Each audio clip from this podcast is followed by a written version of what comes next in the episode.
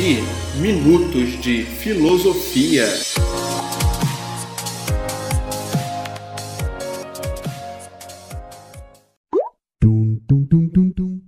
E aí galera, eu sou o Kleber Farias e quero te convidar para bater um papo sobre os principais temas da filosofia. Vem comigo!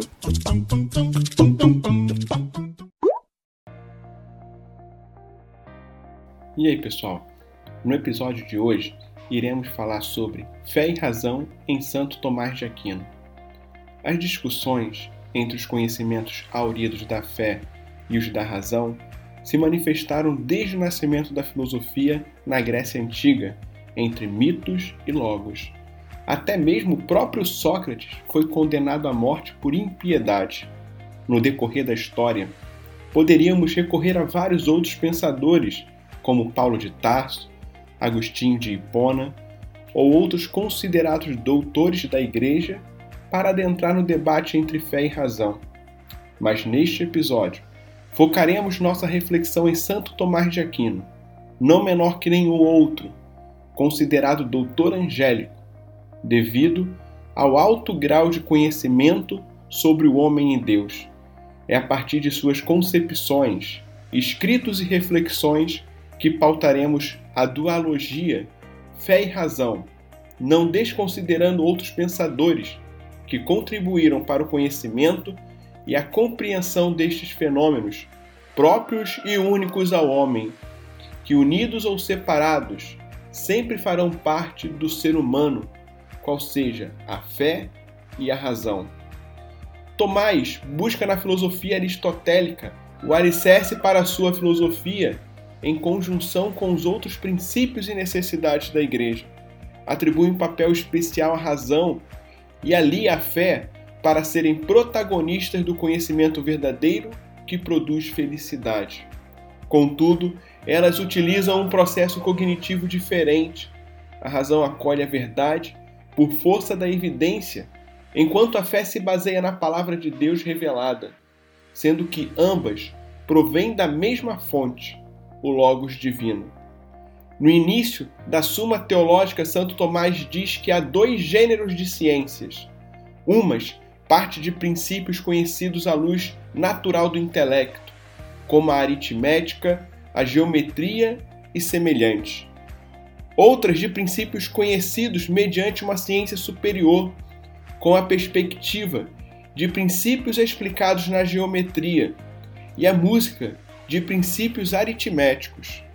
E deste modo, é a ciência a doutrina sagrada, isto é, a teologia, pois deriva de princípios conhecidos à luz de uma ciência superior, a saber, a de Deus e dos santos.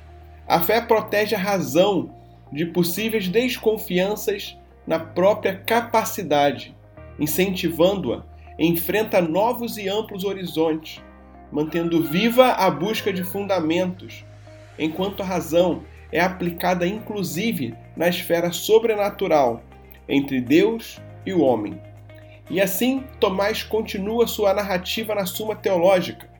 A razão pode iniciar a afirmação da existência de um único Deus, mas somente a fé, como acolhedora da revelação divina, é capaz de alcançar o mistério de amor de Deus uno e trino. Não é só a fé que auxilia a razão. A razão, com seu aparato, é importante à fé, podendo, segundo a narrativa de Santo Tomás de Aquino, demonstrar os fundamentos da fé, explicar as verdades da fé, rejeitar as objeções que se levantam contra a fé. Com Santo Tomás, estamos convencidos de que podemos unir religião, fé e razão, e podemos conhecer e falar sobre Deus, Conhecer sem acabar com a natureza. Conhecer a mim, ao outro, em todos os aspectos e dimensões. À luz dos ensinamentos de Santo Tomás, podemos identificar que a razão e a fé estão aliadas no processo de recebimento da graça de Deus, que aperfeiçoa o ser humano na busca da felicidade, onde todo ser humano é transformado e purificado. É o simples processo no qual o homem a cada dia procura ser melhor. Santo Tomás argumenta Primeiro, que a fé e a razão nunca estão verdadeiramente em conflito. Isso ocorre porque existe uma unidade fundamental da verdade que é baseada na ordem da realidade. Não pode haver algo verdadeiro de acordo com a fé e ao mesmo tempo falso de acordo com a razão ou a ciência, e da mesma forma, a verdade não é puramente subjetiva, nem é apenas privado ou pessoal, porque finalmente a verdade é baseada em algo fora da mente. Tomar de Aquino faz um segundo ponto de reflexão muito importante. Ele diz que a fé cristã é eminentemente fundamentada na razão. Todos os dias, de fato, você e eu acreditamos em coisas que outras pessoas nos dizem e aprendemos verdades delas por confiar no que elas dizem. Agora, no caso da fé, nós confiamos em Deus, que é a própria verdade, e Deus nos dá o que são tradicionalmente chamados de sinais de credibilidade, que mostram o racional mandato de aceitação das reivindicações da verdade cristã. A filosofia toma proporção da defesa da igreja cristã diante das diversas críticas e reunir os diversos resultados apostólicos, principalmente com Paulo e os demais padres da igreja, conciliando a filosofia com a religião nascente.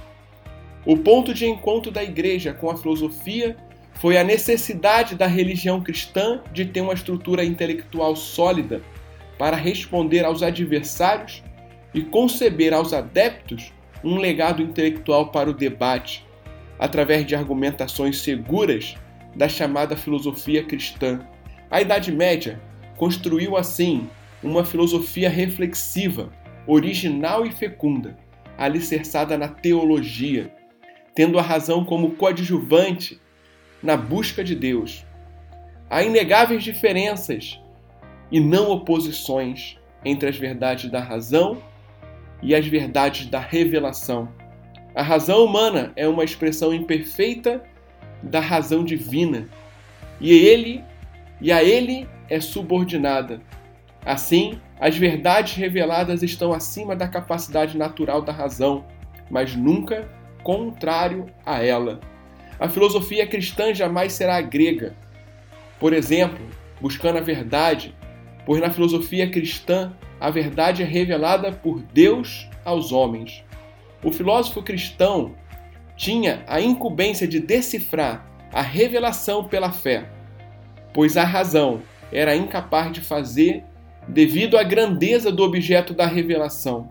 Finalizamos aqui com o alerta de Carol Wojtyla na encíclica Fides et Ratio, a quebra de uma das asas, fé ou razão, conduz o homem à subvida, faz alguns pensarem somente em si, aumentar seus bens, tirar do outro, até valendo-se da fé, usando-a para usufruto próprio. E é isso, pessoal. Muito obrigado pela sua companhia e te espero no próximo podcast. Devi, Minutos de Filosofia.